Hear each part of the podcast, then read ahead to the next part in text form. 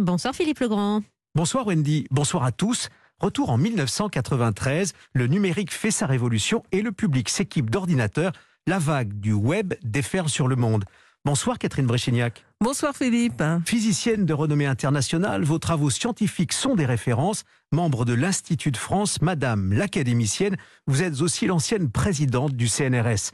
Vous avez choisi ce soir de revenir sur le mois de septembre 1993, lorsque tout le monde a enfin accès au web. L'un de ses pionniers prenait la parole. Dans ces années-là, Bill Gates était au micro d'Europe 1. 20 ans, 20 ans pour moi ça fait très longtemps finalement.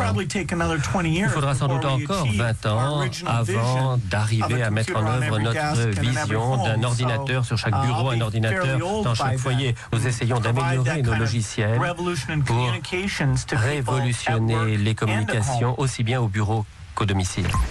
Bill Gates parle de, de cette révolution, euh, c'en est une incroyable. Le public, Catherine Bréchignac, a maintenant accès dans cette année 1993 que vous avez choisie. Il a accès au web. Pourquoi cette date Catherine Bréchignac Alors, en fait, il faut penser que cette date, elle a quelque chose d'antérieur encore, qui commence en 1989, quand Tim Berners, euh, qui est informaticien au CERN, le CERN, c'est le centre de recherche nucléaire qui se trouve sous terre entre la Suisse et la France, a mis au point un système WWW qui permettait aux chercheurs du monde entier qui travaillaient sur une expérience du CERN de partager les données.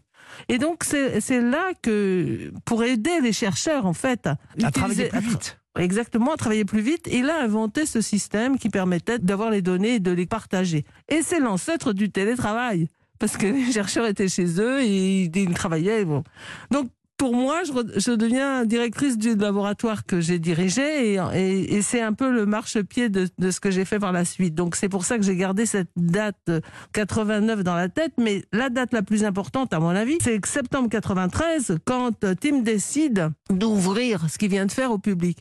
Alors nous, chercheurs, on se posait la question, on se disait, mais est-ce que le grand public, ça va l'intéresser? Est-ce qu'il va savoir utiliser ça? Est-ce que, est-ce que tout le monde allait savoir l'utiliser? Parce que quand on est scientifique, on essaye de comprendre comment marchent les systèmes. Et là, on s'est dit, mais qu'est-ce que ça va donner? Et en fond, ça a été extraordinaire. Ça l'est encore, n'est-ce pas hein? ah Quand vous regardez aujourd'hui ce, que, ce qui est devenu le web. Euh, je dirais c'est presque analogue euh, au moment où, les Phéniciens ont trouvé l'alphabet. Et donc c'est ce qu'on est en train de vivre actuellement. Alors en fait, la, la première idée était celle-là, le partage des données, mais la deuxième a été quand Google a lancé les affaires de recherche par mots-clés ça a été spectaculaire parce que maintenant, on, tape un mot-clé et on a tout de suite des solutions. Catherine Bréchiac, lorsque vous étiez à la tête du CNRS, euh, vous avez beaucoup utilisé euh, justement le, web et, au fond, vous avez vu les, progrès, les, évolutions dans le travail des, chercheurs. Oui, oui, oui, ça c'est sûr. On a vu la, manière dont ils traitaient les données, dont, dont ils travaillaient, dont ils communiquaient beaucoup plus vite. Hein. Les données, euh, bah, elles sont encore là, elles sont aussi dans La Sardine et le Diamant, euh, un titre presque humoristique euh, pour raconter l'ordre et le désordre. C'est votre sujet et le titre, La Sardine et le Diamant, de votre nouveau livre aux éditions du Cherche Midi. Pourquoi ce, titre, au fond, qui pourrait, d'une certaine manière, prêter à confusion? Ah oui, alors c'est un peu d'humour parce que j'aime bien l'humour, mais c'est surtout pour essayer de parler de l'ordre et du désordre. Il ne faut pas en avoir peur du désordre? Ah non, il est très utile le désordre, il est fondamental. L'ordre parfait, c'est la mort. Si vous, plus rien ne bouge, tout est parfait. Et le désordre, c'est ce qui met le mouvement. Donc, euh, il faut avoir l'alliance de l'ordre et du désordre. Et en fond, ce livre raconte un peu comment l'ordre dans la nature est un ordre que l'on peut comprendre, et alors que l'ordre humain, euh, parfois, est assez incompréhensible. Euh, Catherine Brichac, dans euh, La sardine et le diamant, on sent au fond, derrière cette utilité de l'ordre et du désordre, qu'il était nécessaire qu'il sorte aujourd'hui.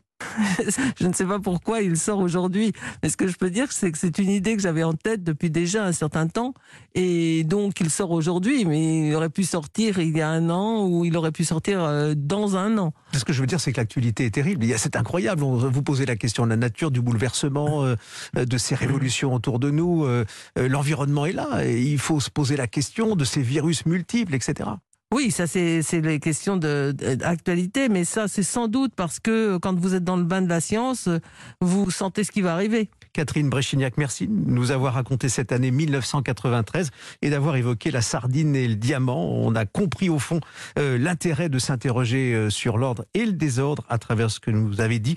On va se quitter avec euh, une chanson qui s'interroge aussi sur la vie et la place des sentiments aussi au milieu de cet ordre et ce désordre. Vous avez choisi Papa Can You Hear Me, interprété et revisité par cette nouvelle voix de la chanson française Julia Guez à l'Olympia. Merci. Merci. Papa, are you near me? Papa, can you hear me?